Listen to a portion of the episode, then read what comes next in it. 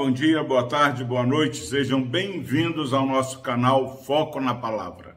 Louvado seja Deus pela sua vida. Palavra de Deus que se encontra no Evangelho de João, capítulo 9, versículos 1, 2 e 3. Caminhando, Jesus viu um homem cego de nascença. E os seus discípulos perguntaram: Mestre, quem pecou, este ou seus pais? Para que nascesse cego. Respondeu Jesus: Nem ele pecou, nem seus pais, mas foi para que se manifestem nele as obras de Deus.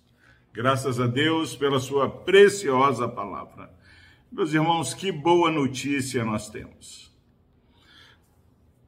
De maneira quase que invariável, nós associamos uma enfermidade, uma dificuldade, uma luta. Nós associamos isso como algo é, destituído da graça de Deus. Parece que quando nós olhamos um problema, um desprazer, uma dor, uma vergonha, nós somos incapazes de perceber algo bom. Mas o texto diz que Jesus estava caminhando e ele viu um cego de nascença.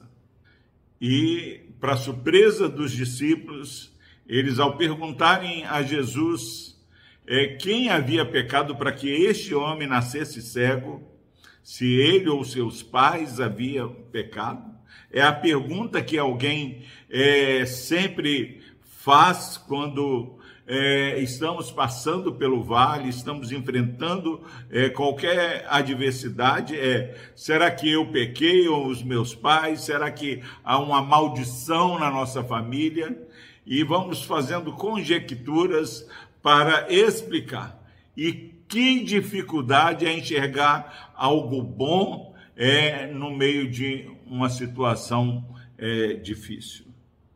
Os amigos de Jó, eles achavam que Jó estava em pecado porque ele estava sendo provado.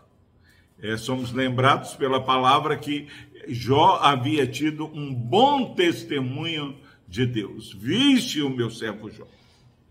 Então, palavra de Deus para mim para você é que não sejamos apressados a associar o nosso sofrer com o erro, com o pecado muitas vezes nós estamos esquecendo dessa resposta preciosa é, que Jesus dá aos seus discípulos. Nem ele pecou, nem os seus pais pecaram. Essa enfermidade, essa cegueira que ele está enfrentando, é para que nele se manifestem as obras de Deus.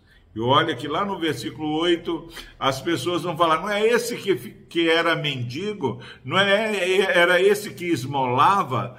Meus irmãos, olha que maravilha. Alguém que era mendigo, alguém que era é, a, a, um pedinte, sem que nós percebamos aquela situação tão degradante, era uma oportunidade para que nele fosse manifestado as obras de Deus. Se você nesse dia está passando por uma grande luta, uma grande vergonha, uma dor, se você não tem entendido porque é, tantas coisas estão é, levando a você a passar por dias sombrios, saiba, meu irmão, minha irmã, que você está caminhando para encontrar com encontrar-se com a graça de Deus.